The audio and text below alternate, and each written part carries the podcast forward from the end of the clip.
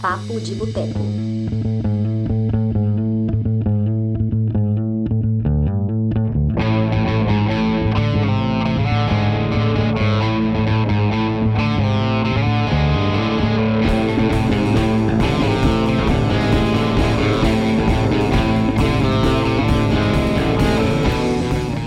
Olá, olá você! Está entrando no ar a edição de número 83 do Papo de Boteco, o podcast semanal do Cinema de Boteco. Quando a gente fala de cinema, a gente fala de cultura pop, a gente fala da vida e muito mais.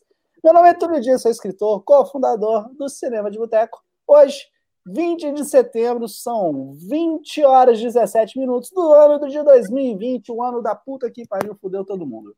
Hoje vamos falar aqui de um tema polêmico, que é o tema do cancelamento. Afinal, a gente pode, deve, será que é certo cancelar alguém? E nosso mote principal, a querida J.K. Rowling, e dentre outras coisitas mais que vamos falar. Lembrando, esse programa é uma espécie de continuação de uma antiga edição do Papo de Boteco, quando a Dani Pacheco e a Karen Lopes conversaram sobre esse tema, porém, elas foram chapa branca. Tanto a Dani quanto a Karen, elas tinham opiniões muito parecidas. Hoje, não vai ser diferente. Só que, além da minha pessoa, que é muito fácil de lidar, eu tenho dois convidados aqui. Um deles muito especial, que é aquela pessoa que é legal discutir com ele, né? E a outra pessoa já é mais de leve. Talvez seja porque ela seja de peixes, mas dizem, né, piscianos são os maiores psicopatas da história. A gente vai discutir isso aqui ao longo do papo, né? Quero fazer as apresentações. Graciela Paciência, é um prazer ter você aqui, pisciana, tudo bem? Tudo bom, muito boa noite. Que história é essa de pisciano serem os maiores psicopatas da história? Eu sou um anjo. Olha então, isso. você pode ser um anjo, Graça, mas a, o fato não, não, é discutível, entendeu? Quando você pega ali a lista de serial killers, é, você vai ver que a maioria é de peixes. Eu fiquei surpreso com isso também. Por outro lado, é a real. Que absurdo. Bom, para quem não me conhece, eu sou a Graciela Paciência, uma pessoa que tem muita paciência em lidar com o Túlio Dias. É. Todos os dias você tem paciência ou só alguns dias? Não, eu tenho paciência todos, tenho paciência todos os dias. É, sou daqui da equipe do Cinema de Boteco e apresento o Botecano sobre o Terror às, segun, às segundas-feiras, às 19 horas. Graça, muito bom ter você aqui né? O Botecando sobre o Terror, a gente estava conversando aqui nos bastidores, é um programa foda, né? É, tem uma importância ali, acho que para para a classe mesmo, né? Não do a gente aqui no universo youtuber, mas para quem escreve, para quem produz, é uma forma de auxiliar, divulgar, apresentar autores que muitas vezes, para o nosso público aqui de cinema, são pessoas que, porra, nunca nem ouviram falar do sujeito, da sujeita, e vai lá, descobre e acabam gostando, né? Muito legal isso. E hoje, nossa pessoa polêmica, nossa pessoa fácil de discutir, nossa, já, já tá negando, revirou o olho. Gente, quem revira o olho sabe qual que é, é fácil de lidar. Alex Gonçalves do Cine Resenhas, um prazerão ter você aqui de novo, meu velho. Pessoas que acompanham a conversa, Túlio, Graciela, boa noite para vocês. Obrigado por acompanharem o papo, obrigado pelo convite. E. Ai, eu acho que, na verdade, eu estou preocupada com a iluminação. Se vocês me derem licença, eu vou acender a outra luz auxiliar. Peraí. Não, Mas beleza. tá legal, sim. Tá, eu tô, tô gostando também, mano, Alex. Eu também gostei. O, o Alex, assim como a Grace, né, ele também tem um projeto fazendo entrevistas ali, já voltado para o cinema, para a produção nacional. E eu tava pedindo ajuda para ele, porque eu não conheço nenhum outro canal que faça tanto entrevistas igual a ele. Então, o Cinema de Boteco vai ter o Cine Resenhas ali como uma referência quando a gente começar a, de fato, tocar o terror nessa parte. É, não se esqueça de sempre, quando fazer entrevistas, eu inserir essa introdução. Graças ao Alex do Cine Resenhas. Não é? Segue com as é, Mas a gente vai trocando ideia aí. Vai, vai, vai ter, ó. A Ed está aqui. Ed, boa noite. O Diogo tá Boa aqui. noite. O Diogo já chega de vo... o Diogo é aquele cara que chega de voadora de dois pés. Ele nem espera conversar. Devemos cancelar JK? Sim. Caraca, né? Diretão. Quero agradecer a todo mundo que está aqui, porque o pessoal poderia estar assistindo o M, mas não, eles estão aqui vendo a nossa transmissão. é... Gente, vamos lá então, né? Vamos, bater o papo aqui, a gente vai voltar a essa pergunta do Diogo daqui a pouco. Ô, Alex, é, você ia falar alguma coisa? Eu comecei a falar aqui desesperado, desculpa. Não, já ia falar que já que foi sentenciado o cancelamento do jogo, a gente já poderia é, fazer as despedidas, considerações finais. Pois é, o, o, o Diogo adiantou o programa todo, né? Uma loucura. Mas vamos lá. Parece que as coisas são 8 ou 80 na internet, né, atualmente. O simples fato de você não concordar com algo é o suficiente para criar problemas. Hoje, vamos falar aqui desse assunto polêmico, dividir opiniões, e eu quero saber né, antes de iniciarmos nossa discussão, se a Grace e o Alex estão com medo, né, e eu também, né, se a gente está temendo um possível cancelamento da audiência aí. Alex, o que, que você acha disso? Ah, eu acho que a partir do momento que você se dispõe a produzir algum conteúdo opinativo, crítico, etc., pode ter certeza que você está é, é, como eu posso dizer, está correndo risco, é, correndo risco, né, de, de um cancelamento, de de repente pegar, é, distraírem, sei lá, um trecho de alguma crítica sua de sei lá de quantos anos atrás. E eu admito que uma da, eu estou passando por esse processo de é, rever o meu conteúdo escrito, né, do Cine Resenhas, que já é, estava no ar há mais de 12 anos, 13 anos exatamente. E aí, é, às vezes, eu quero até fazer esse processo de revisão justamente para ver se tem algum momento ali em que, sei lá, alguma opinião foi muito mal colocada ou foi muito imatura da minha parte, sei lá, há 13 anos atrás. Acho que até lembro pelo o finado filmou, né? As pessoas ainda acessam, né? Mas não é a mesma coisa de Eu antes. uso. É, eu nem uso mais, para falar a verdade. É, mas às vezes aparecem algumas notificações né, de comentários em cima de comentários que eu fiz, ou de pessoas que deram like, ou estão fazendo uma pergunta.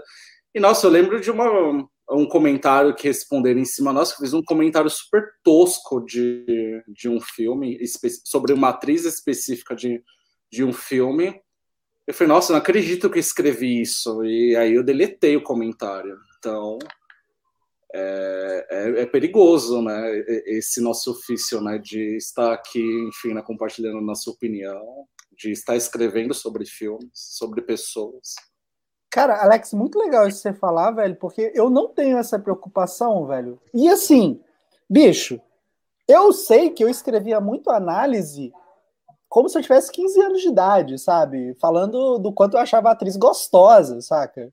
Então, assim, é, eu vejo isso como uma idiotice. Aí, regi... Vocês querem me cancelar? Registra esse momento, hein? É, eu vejo isso como uma questão de evolução, sabe? É, e para mim isso é precioso. Eu entendo o que, que você está dizendo e tal. Você está se prevenindo, você está evitando a treta. É, eu não, cara, eu não sei se eu faria um negócio desse, velho, de ir lá atrás e corrigir, buscar tudo. Velho. Eu era idiota e foda-se, que bom que eu não sou mais, sabe? Acho que é mais um processo de reavaliação da sua crítica, para ver também se aquilo que você disse naquela época condiz com quem, com a sua real opinião e tal. É, eu fico um pouco preocupado, porque eu lembro que num grupo de rede social, nossa, é, teve uma postagem que resgataram um texto do André Gordirro, acho que é assim que você fala sobre o nome dele. Ele é um jornalista cultural, hoje escritor de, de, de ficção, de fantasia, de universos fantásticos. E, e era um sujeito que estava fazendo uma espécie de pesquisa universitária, acho que era um TCC na realidade, é, sobre crítica de cinema. E ele estava revendo é, das publicações é, impressas, e aí ele resgatou as revistas 7. E aí ele deu print num, ele digitalizou lá um trecho de uma crítica do André, daquele infame filme Doa, né, Are Live, que era baseado em uma, é, uma adaptação de um videogame, daquelas moças de trajes sumários, que são lutadoras, uma coisa meio Tekken, né? E aí ele faz um comentário meio que nesse tom que você disse, ah, as atrizes gostosas, o filme é uma porcaria, mas pelo menos você pode se distrair com os corpos e tudo mais. E esse é um tipo de crítica inadmissível hoje em dia, especialmente vindo de um, de um, de um profissional. Então, é bom a gente ficar. Não, eu, eu, eu, concordo com isso. A Aline, a Aline acabou de entrar aqui, boa noite. Ela lembra da época que eu tava no cinema em cena. E, cara, a Aline várias vezes ela falou, cara, eu, eu às vezes eu te odiava, entendeu? Porque, cara, eu era retardado mesmo, cara. Você falava Jéssica Biel comigo, eu ia assistir qualquer coisa dela, velho. E assim, e ela, eu acho ela uma atriz espetacular. Só que eu tinha um caso de amor com a mulher, entendeu? Então, Sim. óbvio, eu ia assistir. Cara, eu queria, eu queria estar entre ela e o Justin Timberlake, sacou? Eu queria pegar os dois, eu queria ser pegado pelos dois. Então, assim, era uma coisa meio. Enfim, né? A gente evolui e tal. Se eu tiver essa oportunidade hoje, obviamente eu vou, mas, enfim, né, faz parte. Grace, me conta, tá com medo ou não tá de ser cancelada? Então, eu no momento não, mas eu, eu tento tomar cuidado. Quando, aqui em São Paulo, eu estudei na Academia Internacional de Cinema, eu fiz oficina crítica com o Francesco Ballerini. E eu lembro que um ponto importante que ele tocou foi de nunca fazer julgamento de valor quando a gente vai fazer uma, uma crítica. E curiosamente, eh, no final do curso a gente tinha que fazer uma, uma crítica de um filme. É, eu, tinha um, um, eu tinha que ser um filme recente. E o filme que eu escolhi foi O Deus da Carnificina, do Polanski, que eu gosto bastante dele. E assim, no final, cada, eh, todo mundo, cada um lia a sua, a sua própria crítica e os outros. É, e os outros alunos comentavam e eu lembro que, em, eu, não, eu não vou lembrar em qual momento, mas eu lembro que teve uma, uma colega da, mi, da minha sala que ela comentou: olha, isso daqui é julgamento de valor. Então, eu tento, eu tento tomar cuidado. E, por exemplo, para quem não sabe, eu tenho um, um livro publicado, como seja uma adolescente grávida, e eu também tenho um certo receio de ler ele, de reler. Primeiro porque quando você é escritor e, e, aí você publica o livro, você já leu e releu tantas vezes que você já fica meio, né, meio saturado. Mas também eu fico com um certo receio porque a garota está passando, está sendo criticada porque ela engravidou na adolescência e é narrado em primeira pessoa. E eu lembro que tem um, um momento que ela comenta assim, nossa, mas as pessoas estão achando isso, isso, aquilo, tipo, ela tá sendo criticada, né? Ela fala, aí ela comenta assim, ah, por acaso nunca viram a Bruna Surfistinha? E eu, eu tenho ciência que eu não quero criticar a Bruna Surfistinha, muito pelo contrário, eu acho ela maravilhosa, né? Mas hoje eu me pego pensando, será que quem lê, né, vai entender isso? Tem, é, é, como o Alex comentou, a gente que se, que se propõe a, a é, produzir conteúdo para a internet fica à mercê de tudo isso. É, é muito perigoso, então. Então eu, eu tenho um, um, não é que não é algo que tira o meu sono, mas é algo que eu tento tomar cuidado. E principalmente isso de resgatar o que você escreveu lá atrás. Eu também já paguei comentário meu no Filmou. Hoje já não comento tanto, mas eu já paguei também. E ainda que essa semana, é, estava circulando pelo Twitter o trecho, o print de um, é, de um livro do Rafael Dracon, de um livro que ele publicou em 2009 ou 2011, e criticando a maneira com que. Oi? É o que eles ficaram fazendo, sacana, zoando o cara por causa da cena de sexo que ele escreveu? Exatamente, exatamente. E eu falo assim: é, não que seja um primor, eu li esse livro dele e não gostei do, do livro. É, mas assim, tem tanta cena que é mal, mal descrita, e aí vai pegar um autor que publicou, tipo, coisa lá nove anos atrás, de repente o cara melhorou muito a escrita, sabe? Não, não, não, não acho tão legal isso. Ô, Graça, é legal você tocar nesse ponto, hora que você quiser fazer alguma questão sobre isso, você me dá ideia, tá? Por favor, só levantar a mão é, esse ponto que você tocou é muito curioso, porque assim, aqui eu e a Alex, a gente está falando da parte da crítica, né? E você já está uhum. pegando uma outra coisa que é muito mais profunda, que é a coisa da ficção. E aí reforça muito aquele papo que escritor, ele nunca termina um livro, ele desiste de um livro. E é curioso ouvir você falando que não revisita o livro depois. Se eu entendi bem, você ficou com medo de uma passagem que tem no livro das pessoas não entenderem o que você quis dizer com aquilo? É isso?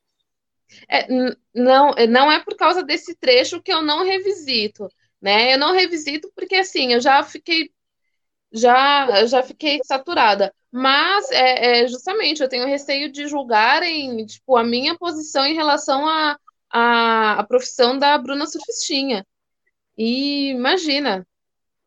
Um beijo, diva.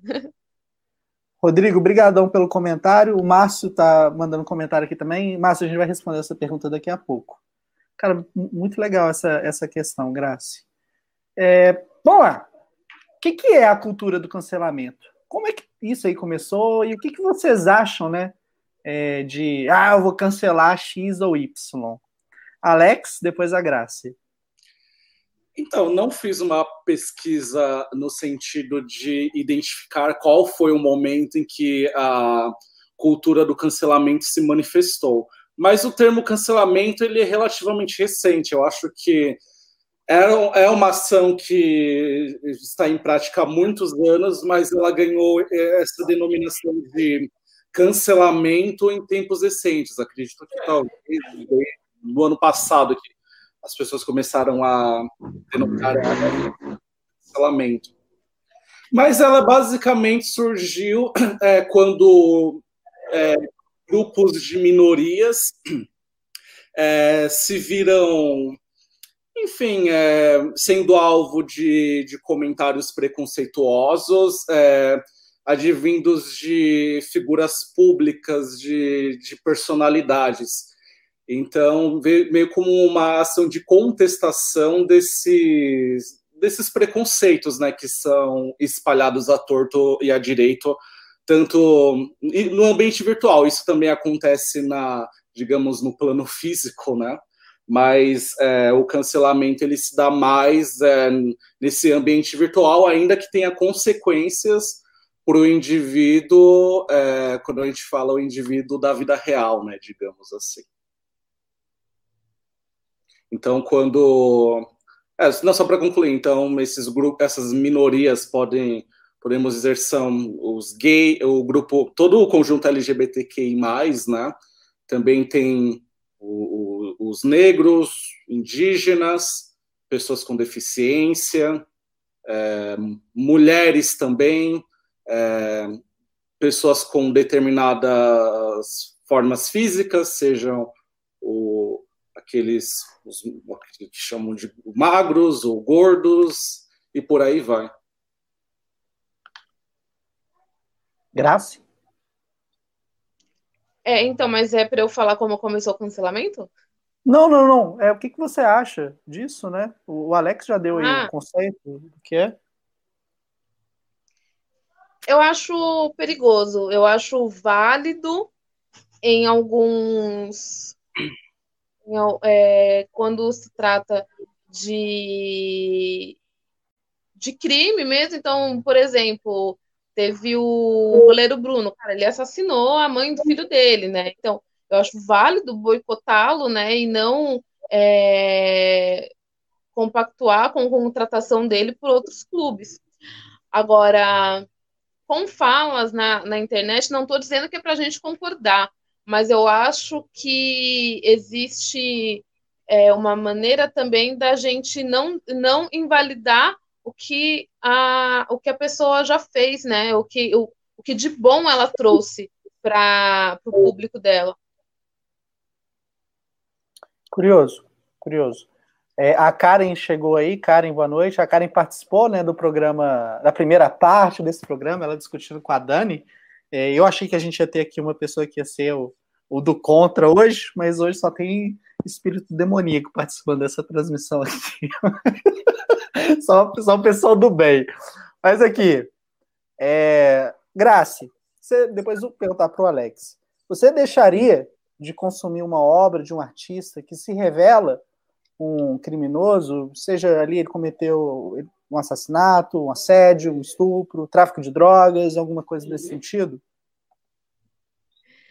É, bom, eu sou muito egoísta nesse sentido, Porque, por exemplo, a gente começou falando da, da J.K. Rowling, né?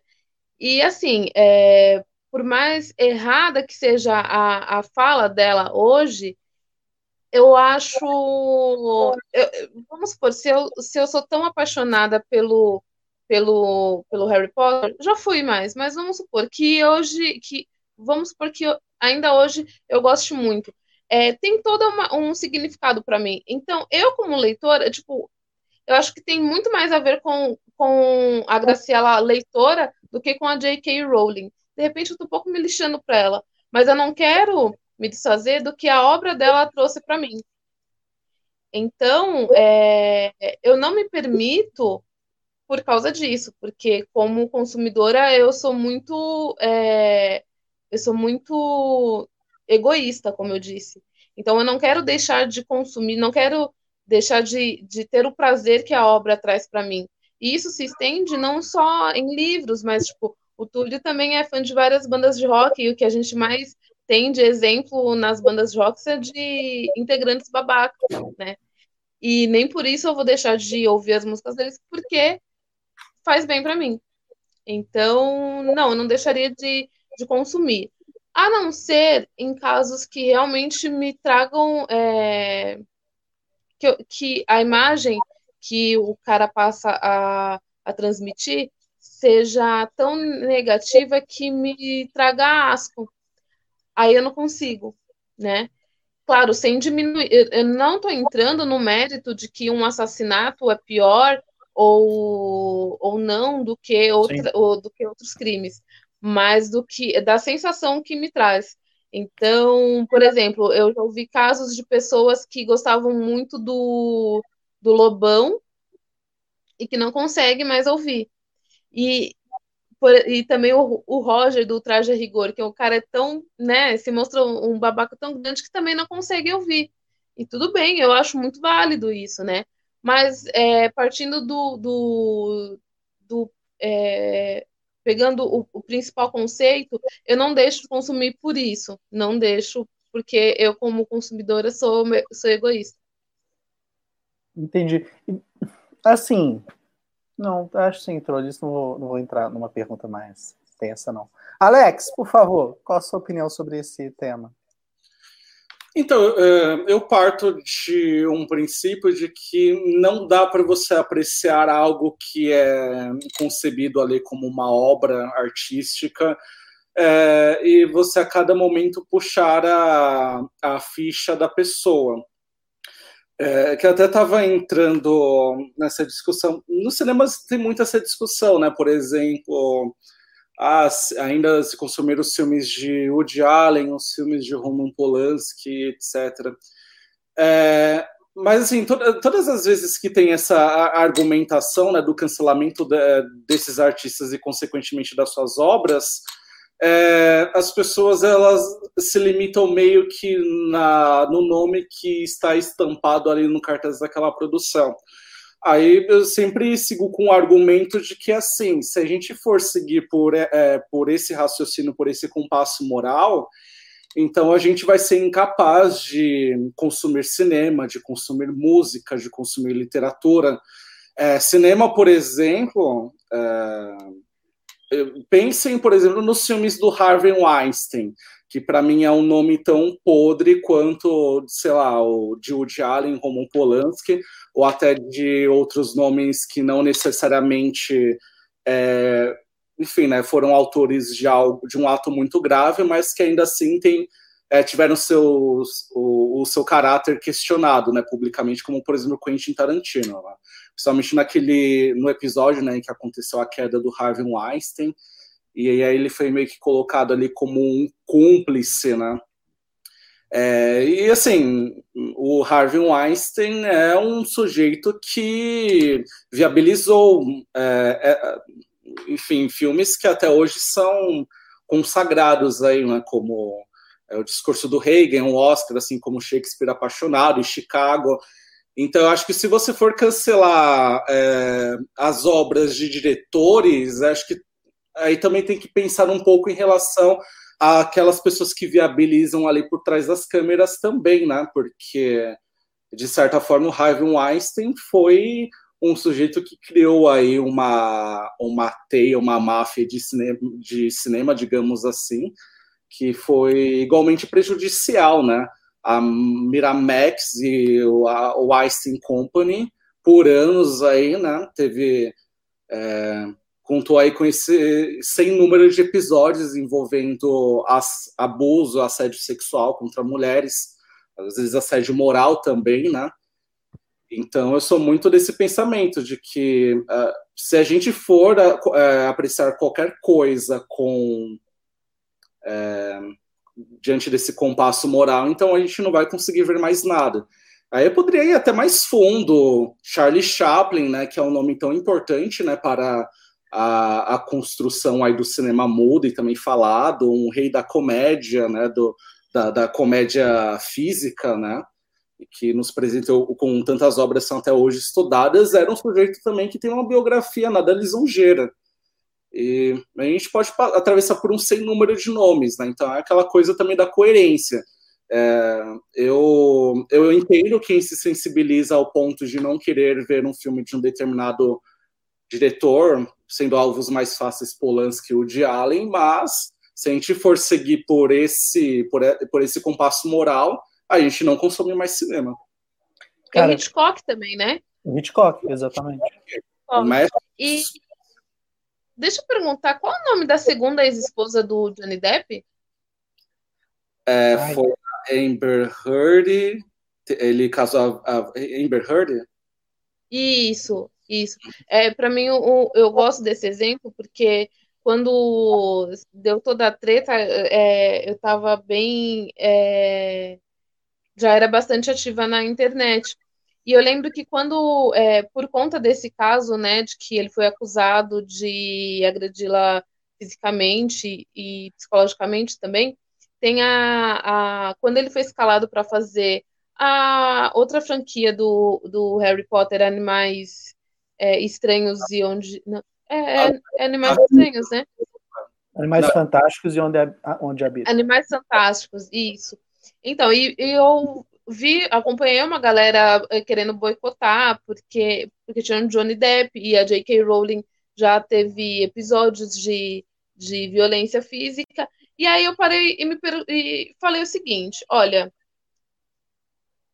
eu entendo né, que a, a Amber passou por uma situação difícil, mas assim, ela continua linda, rica, participando da, da, dos filmes do Aquaman.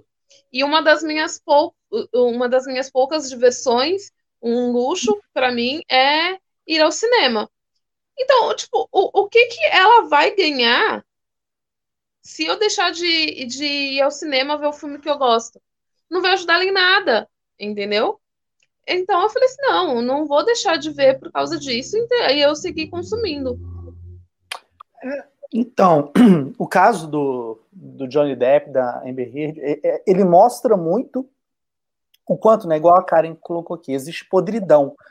E, gente, às vezes a gente acaba esquecendo que o mundo do cinema é feito de pessoas. E cada pessoa tem as suas qualidades e seus defeitos. A troca de mensagem do Paul Bettany e do Johnny Depp é um negócio surreal. Se você for olhar aquilo na interpretação das palavras, você vai achar que os dois são dois psicopatas. Eles estavam falando de queimar ela, matar ela, fuder com ela, com o corpo, com ela morta, entendeu? É umas loucuras, bem louco. Aí você fala, não, os caras são doentes. Só que aí você lembra, o Johnny Depp, ele é realmente uma pessoa meio doida, então ele devia estar loucaço, né? Algumas coisas nesse sentido, sabe? É, e aí você vai realmente considerar uma opinião baseada naquilo que é uma, tipo assim, uma conversa ali, porque muita, eu não tô né, de forma alguma tá querendo defender nem o Johnny Depp nem a Amber Heard, por exemplo, tá bom? É, mas se você considerar isso um trecho como, nossa, aqui ele tá falando que ele queria matar ela, sabe? Não, não é assim que funciona. As pessoas são muito peculiares. As pessoas têm seus problemas. O Nelson Rodrigues, ele dizia que se você conhecer a vida sexual do seu vizinho, você não vai querer apertar a mão dele mais. É muito isso. Como são pessoas que estão ali, a gente exige delas um comportamento exemplar. E aí eu acho um problema da cultura do cancelamento, porque não é todo mundo que é exemplar. As pessoas têm problemas. É óbvio, quando a gente tem um caso, é, o Harvey Weinstein, é, fazendo todas as coisas que ele fez, bicho, que bom que ele tá fudido, né? Tá preso. É, o Kevin Spacey com a questão dos assédios. Cara, legal, ele se fudeu, né? Então você tem a justiça chegando, mas feita pela justiça. Acho que quando a gente tenta fazer justiça, meio que às vezes a gente corre alguns riscos. A gente corre alguns riscos de fazer aqueles chamados pré-julgamentos baseado apenas em opinião, apenas em trechos. E isso faz a gente tão né, hipócrita quanto as pessoas que a gente está vendo ali falando bem, tipo Quentin Tarantino, por exemplo. Ah, ele foi babaca, sabe? Mas aí você vai parar de ver os filmes do Tarantino? O Polanski, tudo que ele fez. É, acho que você deixar de ver o Polanski, o passado dele, você está se punindo. Se você é um cinéfilo e você fala, ah, eu não queria ver o bebê de Rosemary, mas eu não vou assistir porque é do Polanski. Cara, é igual a Graça falou. Para ele, foda-se, entendeu? É, mas para você vai ser um problema, porque imagina, você quer ser especialista ali em terror, e você não viu um dos melhores filmes de terror já produzidos, então é, é, é um problema que você está trazendo para você. É, o Tarantino tem muito essa questão né, do pé. E vão combinar. É, um, um, artista, se a gente pensa tanto isso na literatura, a gente pensa tanto isso em música, por que ia ser diferente no cinema? Um artista, o que, que ele coloca no filme é ele. Então, na hora que a gente está vendo aquilo, aquela questão do pé, da fetich, fetichização. Ah, whatever, vocês entenderam o que eu queria falar. A fetichização das mulheres. É, cara, é ele. Ele tem essas questões. Então, separar isso é um negócio que a gente. É, é muito difícil. Você sabe que é o cara ali fazendo. Mas a questão do consumo é exatamente, concordo muito com o que a Graça falou. É, não sei nem, cara, se é uma questão de egoísmo é uma questão que faz parte da história, sabe? É, eu não consigo, velho. Simplesmente, eu não estou procurando nada novo do Polanski. Acho que, desde o Deus da Carnificina, eu não vi nenhum dos filmes novos dele, mas é um dos meus diretores favoritos. É, esse último, né, o Alex acho que pode complementar, ele foi super premiado, cara. Eu quero ver o filme, mas não vi ainda. Sabe? Eu vou deixar de ver o filme, vou estar tá me punindo. Eu sou crítico de cinema. Eu não tenho essa opção do tipo, ah, não vou olhar esse filme porque é de um babaca que fez uma puta cagada no passado, sabe? É foda, cara.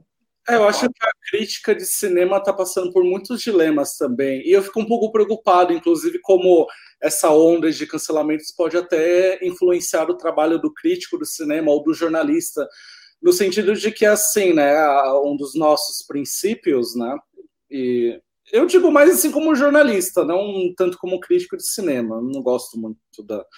Eu prefiro ser, enfim, conhecido mais como jornalista do que como crítico de cinema. Mas, enfim, eu também produzo conteúdo opinativo, mas. É, é, é, o nosso princípio é avaliar a obra, né? não o autor, mas também a nossa. É, é muito complicado, porque também a nossa bagagem, a nossa pesquisa, de certa forma, também vai passar ali pela pelo o nome da, do criador. E tem uma fala do Robert Altman que eu até concordo, mas é muito impraticável, que ele falava que o que o sonho dele era de que o público e a crítica assistisse ao filme dele, aos filmes dele é, sem é, dar muita bola para a assinatura dele ali na direção e no roteiro. É, mas isso é muito difícil né, de, de pôr em prática, porque a obra também, de certa forma, representa muito além né, do seu autor. E, e, e, principalmente isso fica muito mais evidente, principalmente se você lê as biografias né, desses, desses, desses artistas. Né? Polanski mesmo, eu tenho. É, além do livro da Susana, né, que foi a garota que, que é chamada A Garota, que é sobre a, a menina né, que sofreu o abuso né, do Polanski, eu tenho outros dois, outras duas biografias dele aqui na prateleira, sendo uma, uma autobiografia. É, então, é, é, a gente passa por muitos dilemas, mas eu também fico um pouco preocupado, sabe, no sentido de, de com passar. Isso já está acontecendo um pouco, mais, sabe, do de uma opinião, é, dar mais destaque para o nome ali da pessoa envolvida do que da obra em si. Exatamente. Que eu acho que foi inclusive o que aconteceu com esse último filme do Polanski. E é, muita gente fez análise em cima dele, não do filme, né? Todos alegando que ah, esse era um filme que era uma cinebiografia do Polanski, ele estava utilizando ali uma figura real e se colocando na pele dela por ser é, por, enfim, né, ser um personagem que é acusado injustamente de um crime. Mas eu sei também, a obra do Polanski também passa aí, né, por, por questões de abuso, né? Tem um filme muito bom, um pouco visto, visto extremamente estimado dele, que é o A Morte à Donzela com a Sigourney Weaver, e é um dos melhores filmes dele, é bizarro, é, e é bizarro que é um filme que trata ali sobre uma personagem, a Sigourney Weaver, que passou por um episódio traumático no passado de, de tortura, de abuso físico. E isso foi feito, sei lá, quase 30 anos depois ele ter sido acusado, né, é, por abuso de menor. É. Olha só, tem uma questão aqui legal. A, a Ed colocou essa questão e eu quero complementar como que a Aline falou. A Aline perguntou o seguinte: mas a indústria não é mais conivente com os erros dos homens do que das mulheres? E a Ed lembrou exatamente do Mel Gibson, que no passado eu achava que ele tinha sido a primeira, o primeiro cara famoso assim que foi cancelado, mas com essa questão aqui da Aline, eu lembrei da Winona Ryder, cara. Seria ela a primeira pessoa cancelada de Hollywood ou não? Inclusive, eu, cito a Winona Ryder aqui. Eu comento justamente que ela, depois do episódio né, do roubo lá na loja, ela, ela parou de ser convidada para fazer tantos filmes. É, a carreira dela foi muito prejudicada. Eu acho que seria a primeira cancelada aí no novo século, né? Na, no, no ápice aí de, de. Não posso dizer ápice da internet, porque acho que o ápice da internet se deu mais há 10 é. anos dentro das redes é. sociais, né? Mas acho que no ápice aí do, dos tabloides em versão online, né? Não, eu concordo com, com essa observação de que as mulheres. É... Mas isso é uma coisa totalmente cultural, né? Vai muito além do cinema. Isso se aplica em qualquer contexto da sociedade, infelizmente. As mulheres estão muito mais. são alvo, um, um alvo muito mais fácil né, de acusações do que os homens. Inclusive, essa, esse sábado eu estava assistindo. Tem um canal que eu adoro no YouTube da, da Fernanda, que é o Hollywood Report, é, Hollywood ah, esqueci agora o nome, desculpa. Depois eu lembro.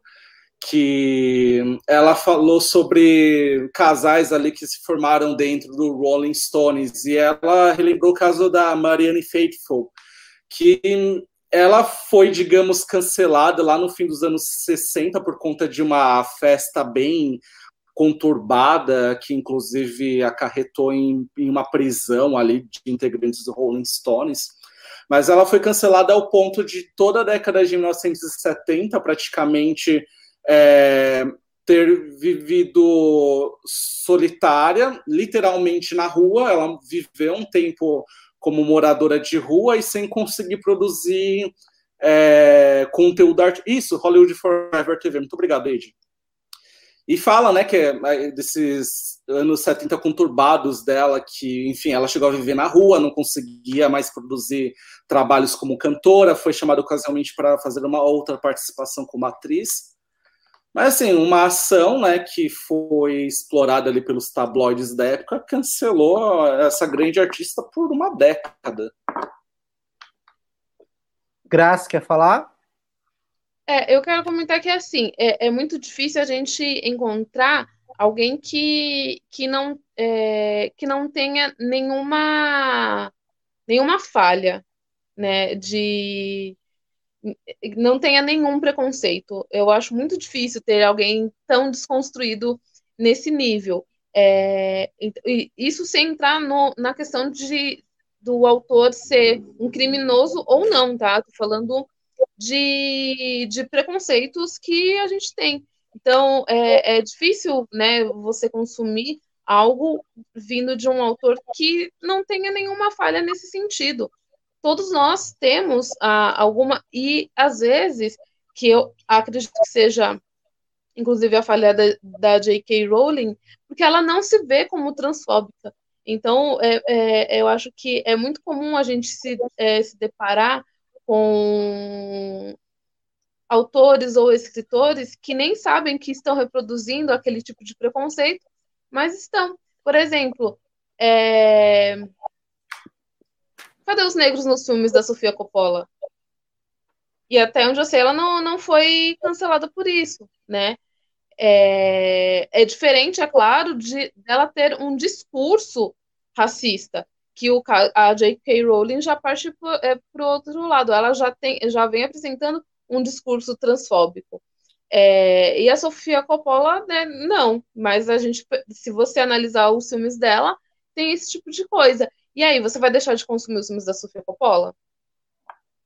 Uma coisa. Talvez se eu fosse uma pessoa negra, isso me incomodaria tanto que é, poderia me fazer deixar de consumir. É, é uma coisa. Agora, você é, ter a ilusão de que nenhum dos autores que você consome, ou nenhum dos diretores que você consome, nenhum deles tem é, falha, cara, isso é irreal. Todo mundo tem. Eu com certeza tenho algum preconceito que de repente eu nem percebo e em algum momento eu posso ter reproduzido isso. O Túlio tem, o Alex tem, todos nós temos. Faz parte, né? É, acho que o outro problema do, do cancelamento é que, de certa forma, ele anula possibilidade de evolução. Ele pega a pessoa e, por conta de uma merda que a pessoa escreveu 10, 20 anos, a, essa pessoa é punida hoje, como se ela não tivesse ali o direito de evoluir, amadurecer e aprender com os erros. Igual eu citei aqui no começo. Cara, se olhar minhas opiniões do passado, é, não, não 100% delas, mas boa parte era muito baseado no aspecto físico, entendeu? Eu sou uma pessoa que gosta de valorizar corpo, velho. Se o cara é gostoso, eu vou falar que o cara é gostoso. Se a mulher é gostosa, eu vou falar que a mulher é gostosa. Eu tenho é, glorificação do corpo, entendeu? É, é uma parada que, assim, que eu preciso fazer terapia, inclusive, velho, porque não entra Deixa muito... eu só comentar uma coisa a respeito disso. Eu acho que ano passado eu vi uma crítica minha que eu fiquei com uma vergonha, cara, que eu falei assim, ainda bem que isso não, não é mais publicado em lugar nenhum, porque tinha sido publicado no blog de uma amiga minha anos atrás, e ela não tem mais o blog, então ele, é, é a crítica não está disponível. É do filme ADLH. É, é ADLH, qual que é o nome do filme, Alex? É, é do... Adelaide é do com a, é da Audrey Tautou, é isso mesmo. A, é, é, Adelaide, né, no mas é DLH, né? Sim.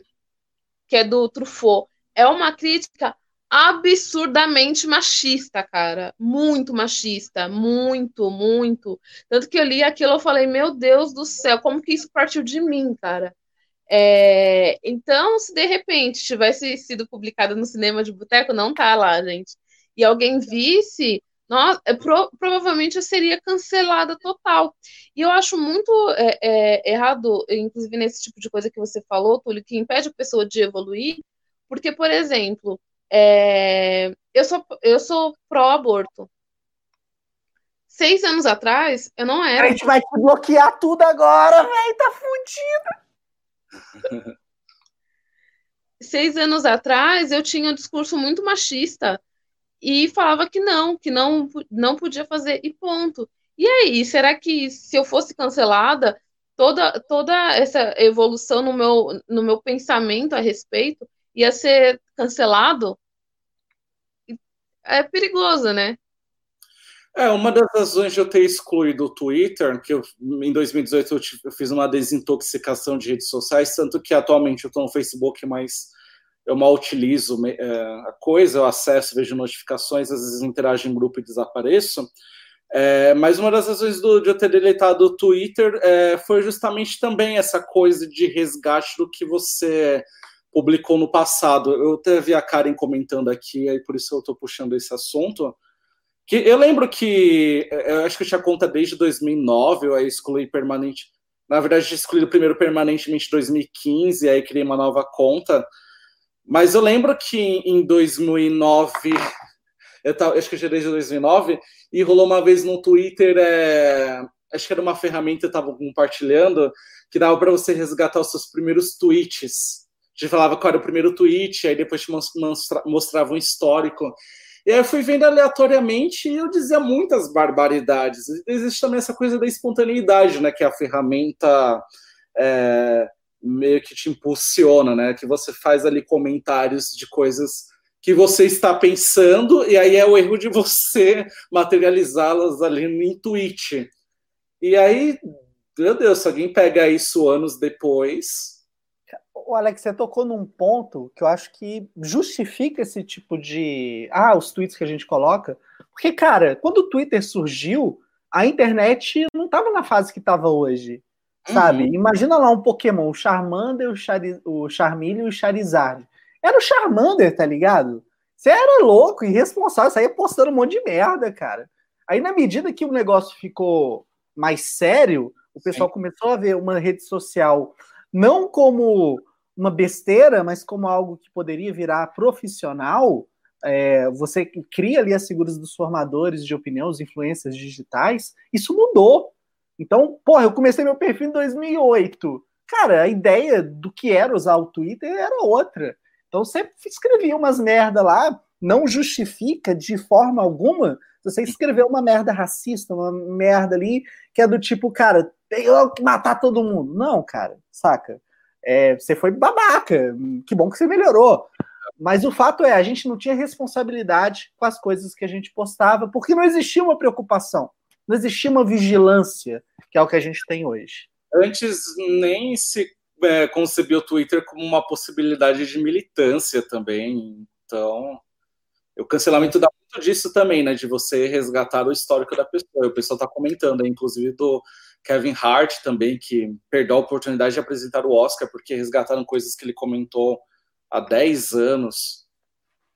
É, tem uma coisa sobre cancelamento que eu acho muito importante, mas acho que vou deixar mais para considerações finais. É... Beleza. Olha só, o Márcio mandou essa questão aqui, né? A gente já vai entrar no tema da JK Rowling, né? O tema do programa. Tipo, uma hora a gente fala, a gente não falou dela ainda, mas é que o Boteco é isso mesmo. É, o Márcio falou: você são a favor do cancelamento né, do livro que o Hitler escreveu e filmes feitos sobre o Holocausto? Ou tem que mostrar a coisa horrorosa no e cru? Eu vou responder primeiro, depois a Graça e o Alex. Cara, é, como você vai dizer que uma obra tem problemas se uma obra representa ideais perigosos, se você não conhecer o teor dela. É, para quem, por exemplo, é contra, ah, não pode deixar o Mein Kampf para ninguém ler. Cara, é, provavelmente essa pessoa fica muito pistola. Essa pessoa pode ser não acreditar, né, não ter nenhuma religião, e ela pode achar que a Bíblia foi inventada. Todas as coisas foram inventadas, na verdade, né? Ela não acredita na Bíblia, ela não acredita na Bíblia porque foi o disseram que disseram que disseram. E aqui eu poderia muito bem ser essa figura de falar que o Menkanch fala isso, isso, isso, e, cara, ele fala outra coisa, sabe? Então, é, sou totalmente contra né, proibição, censura desse livro, porque para você vencer o mal, você entender o mal, você precisa conhecer ele. Se você não conhece, cara, você está sendo igual quem você critica, o que você faz né? É, e assim, eu acho importante saber como funcionava a cabeça do Ariano, louco, né? Coincidência é o signo também do cara que foi eleito em 2018. É, filmes sobre o Holocausto também é a mesma coisa, cara.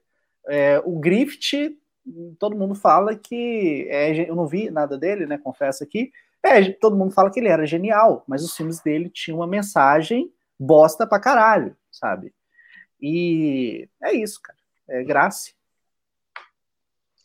É, então, não sou a favor do cancelamento do filme sobre o Holocausto, né? Eu acho que isso tem que ser acessível a todos. Agora, ao, é, é minha luta, né? A tradução do, do livro do Hitler. Eu acho perigoso. Não, não, não acho assim que, que tenha que ser proibido total, mas eu acho perigoso pelas pessoas e pelo momento que a gente está vivendo atualmente, que a gente está testemunhando o nascimento ou renascimento de muitos grupos neofascistas. É, então, sobre Minha Luta, eu, eu já acho bem complicado, não tenho uma opinião formada, não vou dizer nem que sim, nem que não, mas eu acho uma, uma, uma ferramenta que pode ser muito perigosa. E eu sou meio cuzona nesse sentido. Eu confesso que eu tenho medo do que possa acontecer. Agora, quanto aos filmes, eu não, eu não acho que tenha que ser cancelado, não. Tem, tem mesmo que mostrar como era. Alex? Sendo breve, eu acho que não deveria. É, até foi comentado aqui por quem nos acompanha que é, sobre o caso de Juventude Levar, que acho a questão do, é, de, da proibição, da censura dessas obras, por mais atrozes que elas, que elas sejam, acho que aí já vai abrindo precedentes para outras coisas. E aí quem está é, tá monitorando, é, moderando o que deve ou não ser proibido, né? E aí eu acho que por exemplo, proibir um, um, minha luta já abriria já abriu um procedente, por exemplo, para o caso de O Vento Levou, que é, foi retirado lá nos Estados Unidos né, de, uma, de uma plataforma digital, né, por conta de toda essa mobilização do Black Lives Matter. Acho que é toda uma questão de você é, ser didático e contextualizar ali é, o, o, o, o, período daquela obra, né? Ela, ela foi,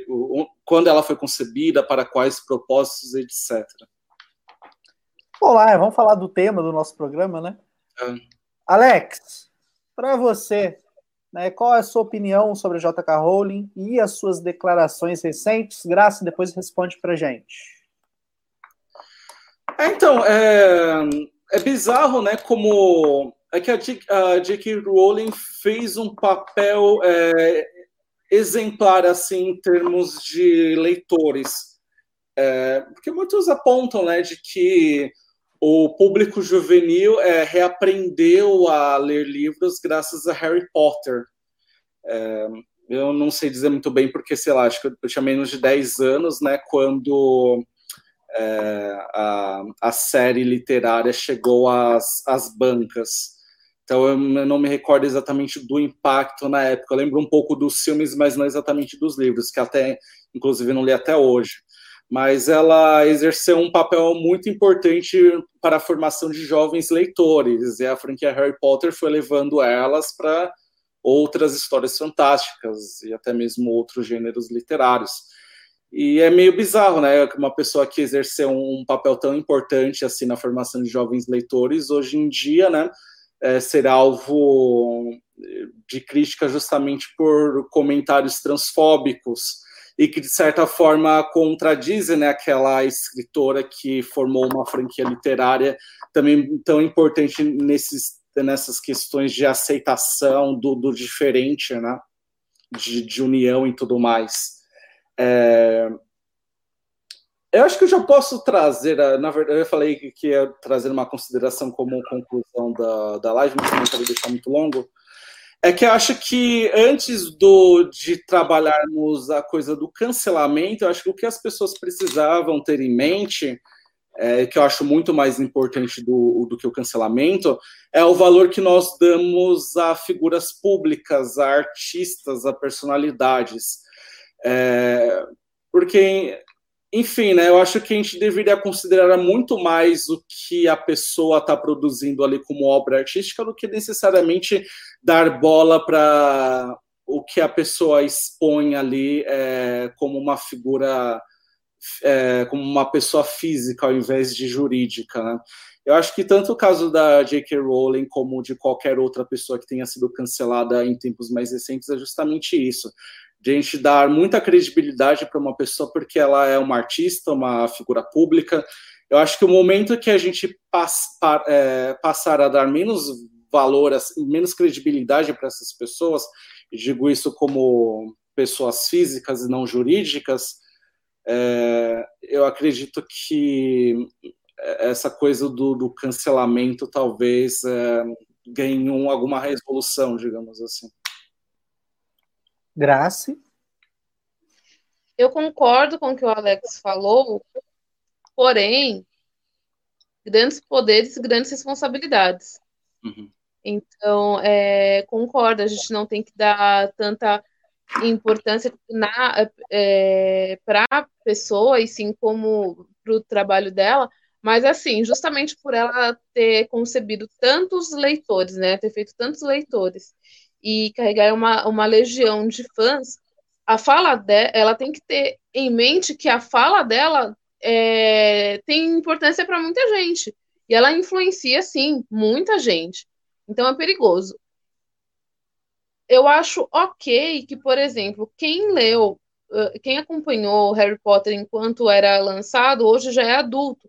Então muitos podem ter o, o discernimento de separar uma coisa da outra. Mas quem é adolescente e está consumindo Harry Potter hoje pode ser influenciado negativamente. Eu acho que a, a J.K. Rowling é, é, um, é um exemplo muito bom, porque ela, é, no meio literário, porque ela conseguiu fazer um, uma saga tão famosa quanto Harry Potter, que abriu as portas da leitura para muita gente, e aí depois ela passou a fazer um, uma, uma, uma outra saga que é diferente, né? Que é, é literatura policial. É, eu acho muito importante a, a, gente valorizar isso, porque ela conseguiu passar a escrever um outro gênero e também está tendo sucesso, né? Nesse gênero. Então, eu, eu, eu acredito que cancelar todo o trabalho que ela fez por conta dessa fala, eu acho injusto mas eu acho muito válido é, questionar o posicionamento dela. É, é, é, claro, não levar a ferro e fogo, mas questionar o, o posicionamento, eu acho que a gente tem que fazer não só com ela, mas com quem a gente acompanha, né? Só que, como eu disse, grandes poderes, grandes responsabilidades. Então, para vocês, não existe uma mínima possibilidade é, dela ter sido transfóbica, não de uma forma intencional, mas por ignorância, ou até mesmo nas coisas que ela diz, ela está simplesmente ali defendendo uma questão de feminilidade e não é, de crítica a homens, mulheres, trans. Hoje a gente ia receber aqui uma amiga minha, a Bárbara, e ela ia falar exatamente sobre essa questão, né? mas infelizmente ela não pôde participar. Então eu queria só, se vocês puderem, dar uma, um pontinho nesse, nessa questão. Eu acho que é, essa questão do, é, do feminino, né, em relação ao que pode estar embutido aí nessa opinião da J.K. Rowling, eu não sei, eu, eu, eu acho que ela é uma pessoa incrivelmente preconceituosa e assim para uma pessoa que influencia tantas pessoas e que é privilegiada e que tem tanto acesso à informação, é, eu acho um, um, muito inconcebível assim uma pessoa fazer esse tipo de defesa em relação a pessoas trans.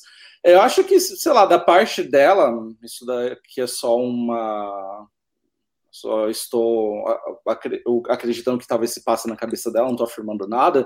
Não sei, acho que tal, pelo menos assim pelos comentários que ela fez, me deu muita impressão de que, sei lá, pessoas trans é, podem, é, de certa forma, ameaçam ela como mulher, sabe? Ela na concepção dela do que, de como é ser uma mulher, sabe? E eu acho que nos tweets ela mencionou muito sobre, inclusive, fazendo defesas científicas totalmente equivocadas em relação a isso. Aí eu acho que é, uma coisa que é pouco discutida também é os preconceitos que existem dentro de grupos que, de certa forma, se sentem alvos de preconceito, sabe? É, sentido de que as mulheres elas se sentem é, alvos de, de, preconceitos, de, é, de, serem minimizadas por homens, mas eu acho que dentro desse coletivo talvez exista é, é, pessoas como ela que se sentem tem o seu lado a sua feminilidade feminilidade ameaçada por pessoas trans é, a comunidade LGBTQI+, é muito disso, sabe? Existe uma defesa ali, né, do, do homossexual, mas se você for adentrar esse grupo, né, eu faço parte dele, se você for adentrar esse grupo, você vai ter muitos comentários preconceituosos em relação a forma física, a idade, a posição social, é, a forma física. Então, assim, eu não sei, eu acho que dentro de, desse, dessa questão que você levantou, acho que é, os comentários que ela faz é, talvez sejam motivados por isso, por ela se sentir ameaçada, ter o seu, o seu lado feminino ameaçado diante de uma pessoa trans. A Graça, quer falar um pouquinho? Sim, é... bom, acreditar que ela nem perceba que está reproduzindo um discurso transfóbico, eu acreditaria no começo, né? Mas assim, é, vamos supor que hoje eu dei uma declaração homofóbica é, e eu não, não faço parte da comunidade LGBTQI. É, se eu não faço parte dessa comunidade e eu reproduzo um, um discurso que alguém dentro dessa comunidade chega em mim e fala assim: olha, Graça, o seu comentário foi homofóbico, eu tenho que ouvir essa pessoa, entendeu? Então, eu acreditaria na inocência dela se ela estivesse disposta a, a ouvir e falasse: poxa, mas não foi isso que eu quis dizer, né? Mas ela insiste no discurso, ela insiste no discurso e ela insiste em, em mostrar que, na, que ela está que teoricamente ela está certa. Então aí eu já, eu já não, não dá mais para defender, né? Aí não dá mais para defender a, o discurso da, da autora, o discurso da pessoa, né? Agora, invalidar o trabalho dela, eu não, não, não concordo. Cara, ó, não, pode falar, Alex. Não, só eu ia apontar é, dentro também da, dessa opinião que eu defendi em relação dela se sentir ameaçada, eu penso muito que talvez ela tenha o mesmo pensamento daquelas pessoas que causaram aquela repercussão em relação a Laerte, que isso, eu lembro que na época deu muitas manchetes no, nos jornais que é, a Laerte acho que tinha sido expulsa de uma pizzaria porque ela foi a, é, no banheiro feminino. E aí eu, eu não lembro se teve colheu depoimento. Eu lembro que eu li muitos comentários de mulheres falando que achavam inconcebível a Laerte acessar o banheiro feminino por conta, enfim, de mesmo é, se colocando como uma mulher, ela tem características do corpo masculino e achava inadmissível uma pessoa assim acessar um ambiente tão íntimo quanto o banheiro sendo que banheiros, tanto os masculinos quanto os femininos, têm os privativos, né? Onde você vai lá, e isso já era uma, uma resolução para esse problema. Mas eu acho que é, é, é essa questão da, da J.K. Rowling postar é, é, essas mensagens como se sentindo ameaçada, né? Tendo é, o, seu lado mulher ameaçado, eu acho que vem muito a partir desses, desses pequenos casos cotidianos, sabe? Que a gente já tem até soluções, e mas ainda assim, né, as pessoas são incapazes de, de processar nesse né, novo mundo que a gente está vivendo. É, a gente vai voltar nessa questão, Alex. Antes eu só quero comentar aqui essa questão do contextualizador, Jean Gabriel Alan. Primeiro, valeu aí pelos comentários, mano. É, não havia tantos elementos de aceitação e representatividade na obra da autora. Verdade seja dita. Não à toa ela precisou ficar apontando esses elementos em posts do Twitter. Pouco estava na obra. Então, sobre essa questão do Harry Potter, eu revi todos os filmes agora. É, a própria né, turma dos bruxos, ela já é uma minoria. Dentro desse universo fantástico você tem outras minorias. Você tem.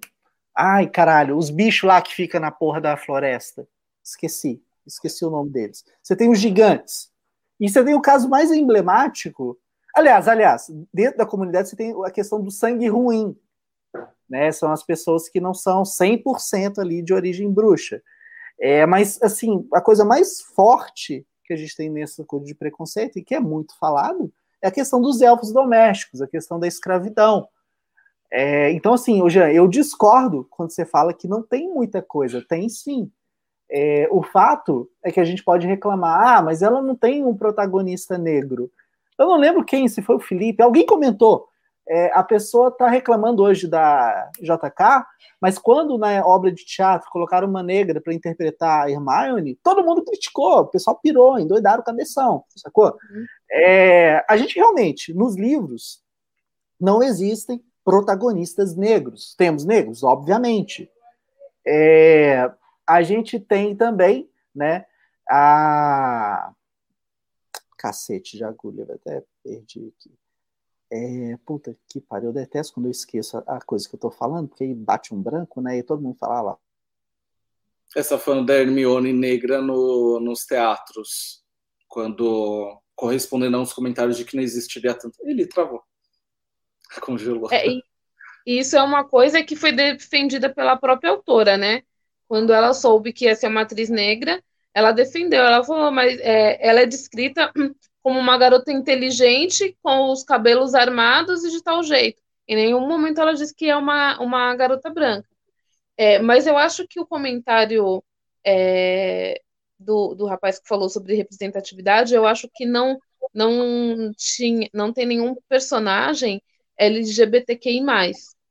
É, eu, li, eu li os livros, mas há muito tempo, né? Eu li os livros conforme foram saindo. É, é, e eu entendo, realmente não, não tem mas a gente tem que pensar que em 1997 não tinha é, essa representatividade é, no, nos livros. E digo mais: será que no original não tinha mesmo? Porque uhum. também tem a questão: ela ia, ela ia ser publicada se ela, se ela tivesse personagens da comunidade LGBTQI. Ela já passou pelo problema de ter que ter o nome abreviado para poder ser para poder ser publicada. É, então, acho que o buraco é mais embaixo, sem querer defender a J.K. Rowling, mas só tentando fazer justiça, né? Que o comentário que eu fiz a princípio em defesa, né, a, a Harry Potter como uma obra, não foi necessariamente pra, nesse viés, sabe? Mas sim de é é justamente exaltar a figura daquele, daqueles heróis que começam ali no, na história inferiorizados, né, como os losers ou como os deslocados da história, que é o caso do Ron e do Harry Potter da Hermione, e aí eles vão ganhando cada vez mais é, protagonismo ali dentro daquela aventura. Foi mais nesse sentido que eu quis dizer.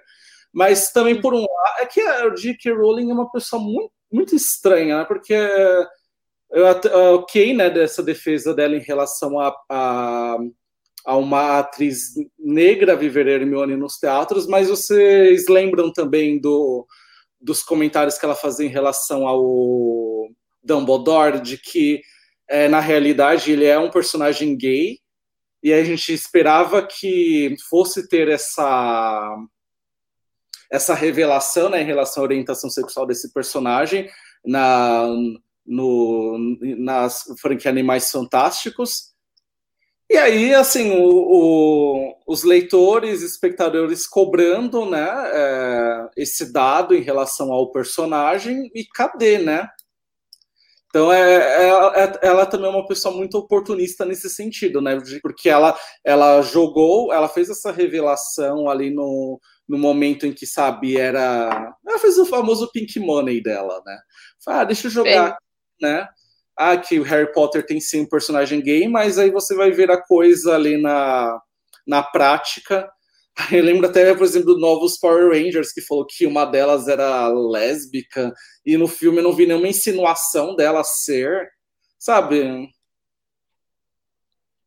Deixa é, eu... só, um, só um comentário, pessoal. O Túlio caiu, mas já vai voltar, tá bom? tá reiniciando aí.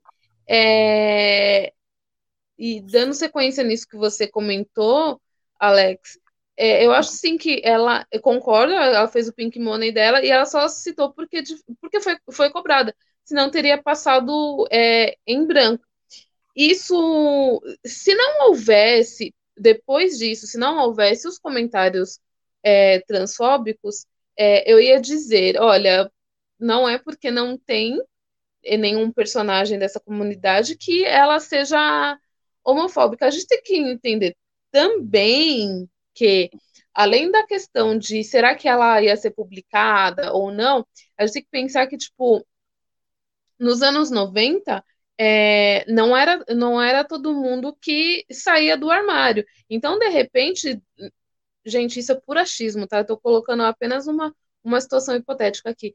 De repente, na bolha que ela vivia até ser publicada, de repente ela nem conhecia é, pessoas da, dessa comunidade. Então, ah, eu vou colocar um gay na minha história, mas eu conheço, eu conheço algum gay? Eu conheço alguém que se diz gay?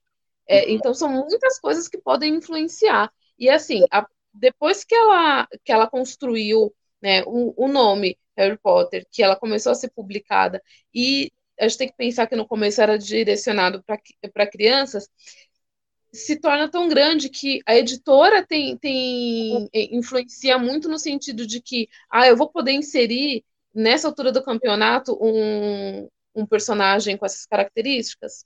Uhum. De repente, não. Então, são, são muitas coisas que podem ter influenciado, tá? Mas, como eu disse, sem querer defender 100%. E eu até lembrei também é, daquele caso recente com a Paola do Masterchef, que ela teve uma fala que muitos disseram que, que sou é, gordofóbica. Gente, eu sou gorda. Eu não vi, eu não enxerguei a gordofobia no discurso da, da Paola. Mas ela fez uma coisa muito legal. Que se de repente a J.K. Rowling tivesse feito o mesmo, eu até tentaria defendê-la nesse sentido. Que a Paola falou assim: Poxa, eu não quis dizer isso, mas é, se estão me eh, dizendo que o meu discurso foi gordofóbico, eu vou escutar a pessoa, entendeu? Ela se rendeu. E a J.K. Rowling não, ela insiste no discurso, por isso que eu acho o posicionamento dela errado, né? Então, não não não tá dando para defender. E Graciela, só para contextualizar um pouco também é, a, a, galera em relação a essa nossa pauta, que eu acho que no começo teve pessoas que falaram, inclusive, que não está sabendo exatamente o que acontece. Eu tomei hum. Aqui, pessoal. É que o que está rolando agora é que a J.K. Rowling, ela novamente utilizou o pseudônimo dela, que é o do Robert Galbraith, e Isso. é um pseudônimo que ela utiliza para a criação da, dos livros da série Com, é, Cormoran Strike, que é uma série de, livro, de livros policiais que eu acho que é, começou com o chamado do Cuco, né? É, eu tenho aqui. Eu vou, eu vou mostrar. É que eu tô fazendo pelo celular e eu tava falando com, com o Túlio, então me desculpem se tiver estranho. Mas agora eu tô, eu tô voltando.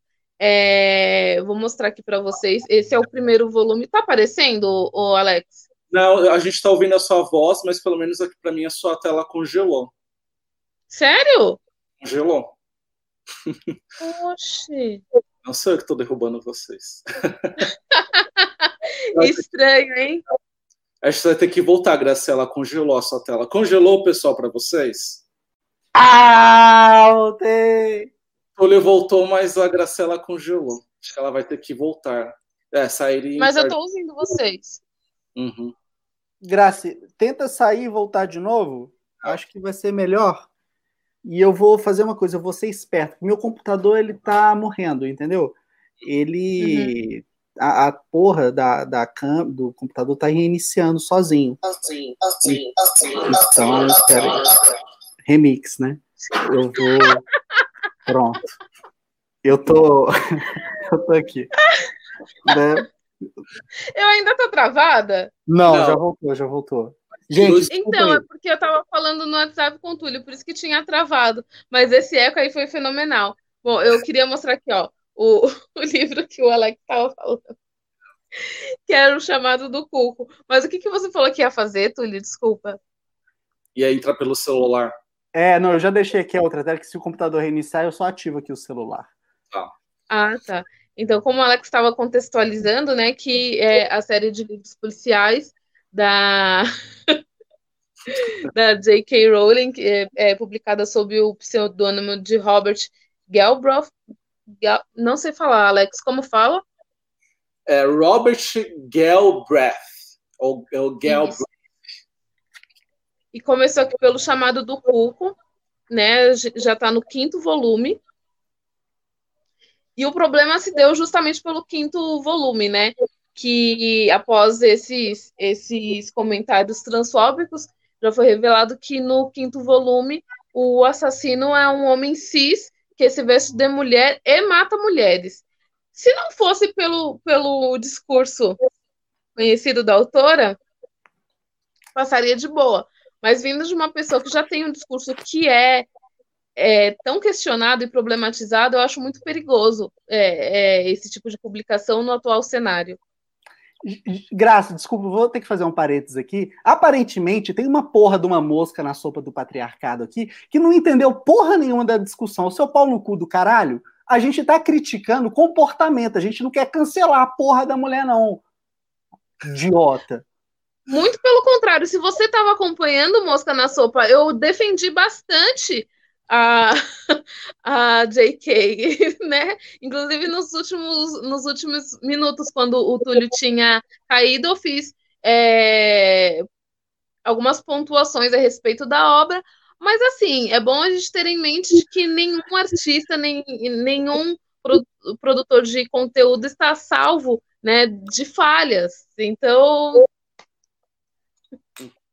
não, o cara chega aqui, não sei se é cara ou se é mulher, não sei o que, é, cara. Chega aqui chamando o pessoal de ignorante, velho. Palhaçada. Ô, bicho, desculpa, cara. A, assiste a discussão toda de novo pra você ver como que você foi infeliz, velho. Infeliz pra caralho. Vai dormir, cara.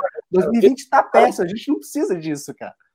vai assistir, me... vai assistir o M. É, vai ver o M.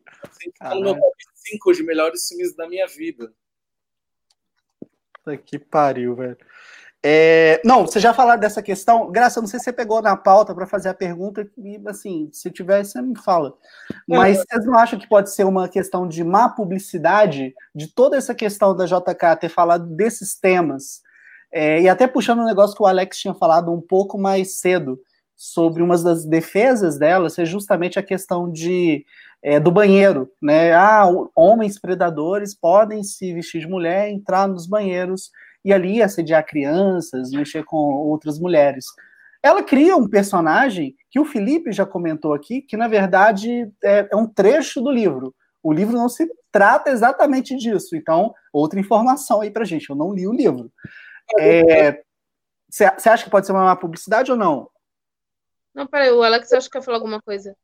Não, é que eu estava falando, contextualizando em relação a esse quinto livro, acho importante dizer também que a defesa da J.K. Rowling em relação a esse personagem é de que ela se baseou em fatos, e sendo esses fatos a, a, a literatura policial britânica, se eu não me engano, em que ela reviu o caso de dois sujeitos que eram chamados de é, Jerry Brudos e Russell Williams, que foram dois homens que é, foram condenados por cometer é, crimes em série e que uma das particularidades dos crimes era assassinar mulheres e roubar é, peças femininas, até mesmo peças íntimas das vítimas.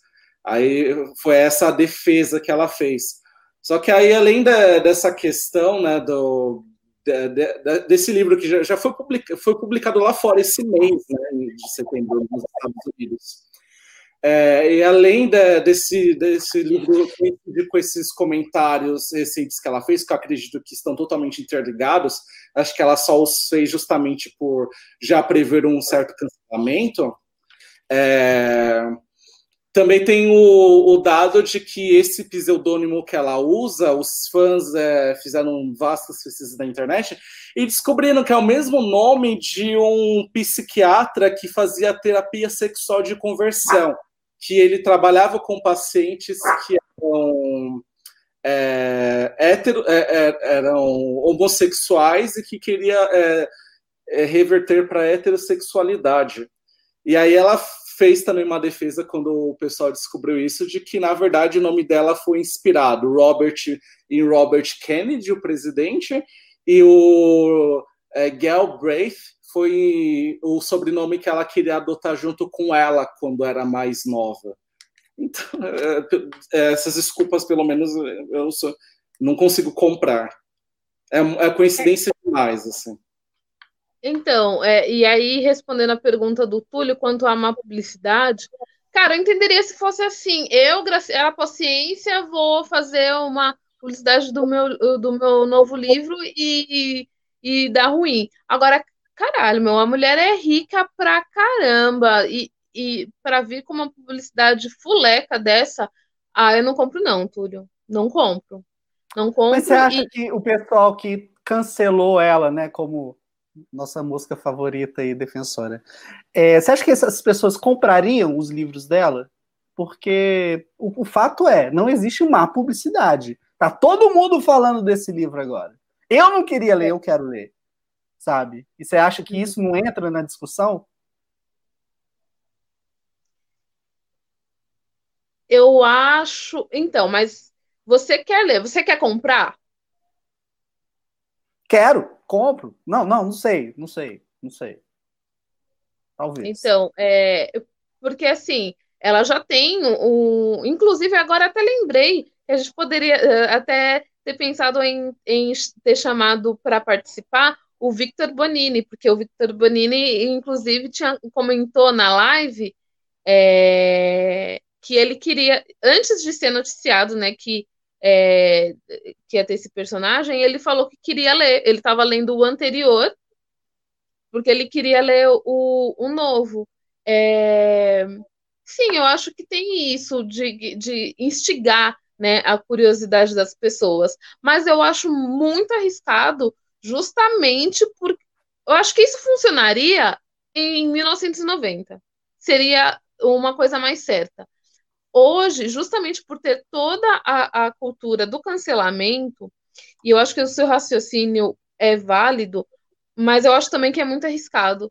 Porque da mesma maneira que tem gente que fala assim, nossa, agora eu vou ler, ainda tem, tem eu conheço gente que, que leu e que assistiu a todos os filmes do Harry Potter e que não viu dos Animais Fantásticos porque tem o Johnny Depp.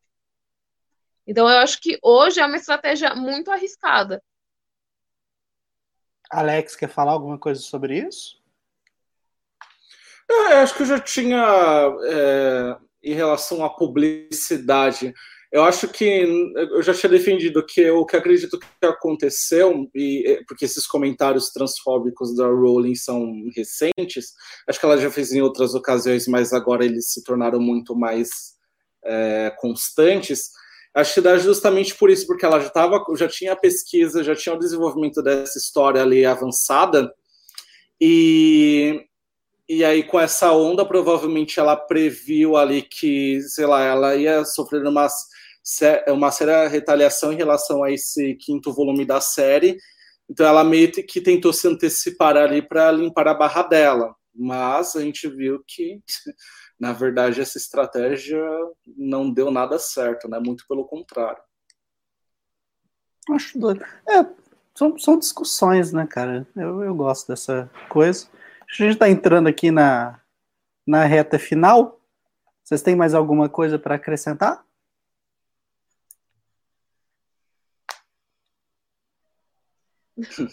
Graça? A, gra, a Graça virou. Não, como assim? Não, tava fazendo a de quem tá pensando a respeito. Não, mas eu, eu, eu acho que não tenho mais nada para acrescentar, não, só aconselhar, né? Consumam o que vocês se sentem bem consumindo, né? Só tentem não levar tanto pro, pro pessoal. Perfeito. Graça, onde as pessoas te encontram? Em lugar nenhum, brincadeira, gente no, no Twitter e no, e no Instagram, no Gratona Underline. É, e às segundas-feiras, aqui no Cinema de Boteco, às 19 horas, com o Botecando sobre Terror. É, de amanhã vai ser com a Dana Guedes, que publicou Ninho do Medo e está na, na antologia. Esqueci o nome do livro. Não, tem um livro de, de romance policial no ar com ela. Uma coisa, Grace, é, as pessoas te encontram em algum grupo de WhatsApp, por acaso? Túlio! ah, Brasil. Encontram-se no grupo do Cinema de Boteco e no grupo do podcast também do Cinema de Boteco. Somente nesses grupos. Somente e nos meus grupos né? de dança. Tudo bem, justo. piadas internas, bastidores do cinema de boteco, vocês não têm ideia das coisas que acontecem. Alex, palavras finais? Ah, é, eu pensei, que tinha mais um tópico, tá? até me perdi aqui no roteiro. É, então, acho que como considerações finais, acho que fica essa reflexão de que a gente precisa aceitar de que o, a, a, o ser humano é uma figura é, imperfeita e que, sabe, é, mesmo ela ali numa posição de, de figura pública, de artista, de celebridade, ou seja lá o que for, é, isso não vai livrar ela dela de, enfim, correr a erros, né? Então, está dando eco a minha voz alguma das. Espera aí que eu. Não, eu vou, vou tirar meu som aqui. Tá. Agora, agora não estou ouvindo. Enfim, é, acho que é, é isso, né? É, em relação a essas pessoas que, enfim, enfrentam esses dilemas morais em relação a consumir ou não a obra de uma pessoa, os livros da J.K. Rowling, as adaptações para cinema, e aí a gente pode entrar no universo da, do cinema, da música, da literatura, da, da pintura, do teatro, etc.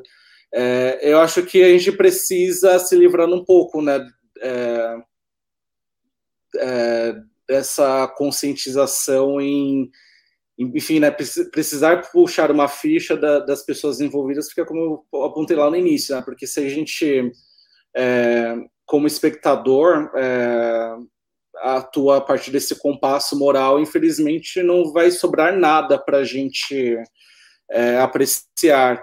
E acho que também vale a pena também aplicar isso para a vida real, porque numa dessas discussões eu sempre aponto também que é importante a gente olhar para o nosso próprio contexto. Quantas vezes, por exemplo, a gente não atuou como profissionais, né, em, é, em ambientes privados, né, e a gente sabia ali de podres em relação a donos, acionistas, as pessoas ali envolvidas em determinado grupo de coordenação. Eu mesmo, por todas as empresas que eu já passei, eu me deparei com bastidores horríveis, né?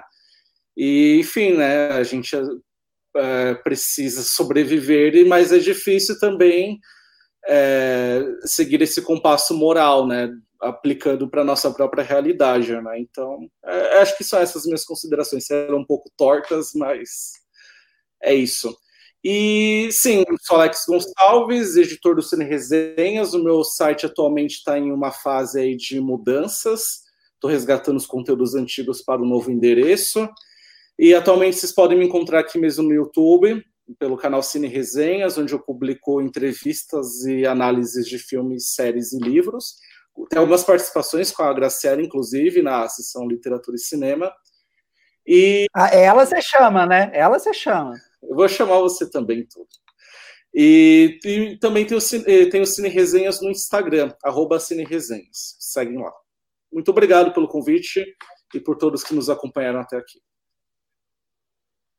Cara, maravilhoso programa. Peço desculpas, né, por ter me é, exaltado e por ter me ausentado também.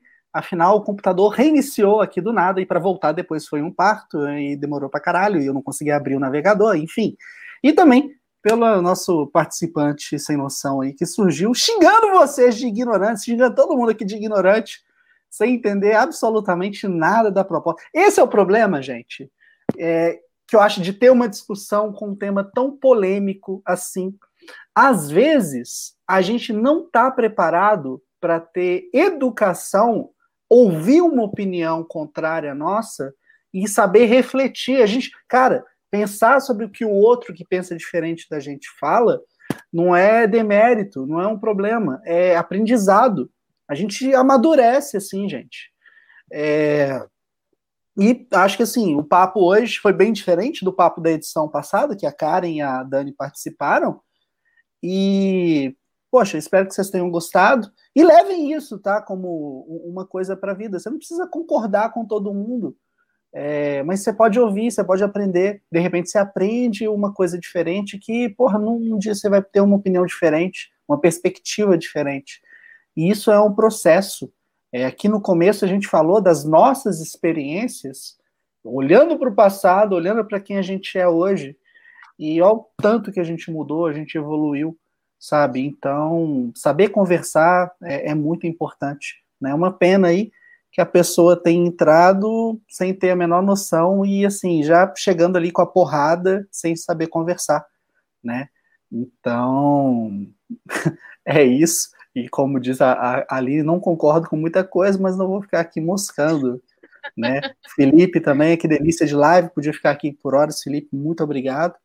obrigado. A Karen, a Karen, que beijos, adorei, ótima semana para vocês. E a Aline também falou, adorei o vídeo do Alex e da Graça elogiando bastante. Estou pensando em acabar com tudo. Muito é. obrigado. É isso, gente. Alex, muito obrigado. Graça, muito obrigado. E a todo mundo que ficou aí durante uma hora e 30 minutos, meu, muito obrigado também. Tá? A gente volta aí durante essa semana. Vamos ter duas edições do podcast. Na quarta, a gente vai falar sobre séries versus filmes. Vamos receber convidados super especiais. Finalmente, vou conseguir receber aqui o pessoal do Mexido TV. É um canal disponível né, aqui no YouTube. E é o pessoal aqui de BH. Então vai ser super legal aí, tô ansioso para esse papo. E na quinta, vou fazer uma entrevista com a Bela Marca Mar McCarthy, que é uma improvisadora, atriz, e a gente vai falar sobre essa questão de criatividade, improviso. Acho que vai ser um negócio bacana, tá bom? Beijo para todo mundo e tchau, tchau. Tchau. Tchau. Você ouviu Papo de Boteco.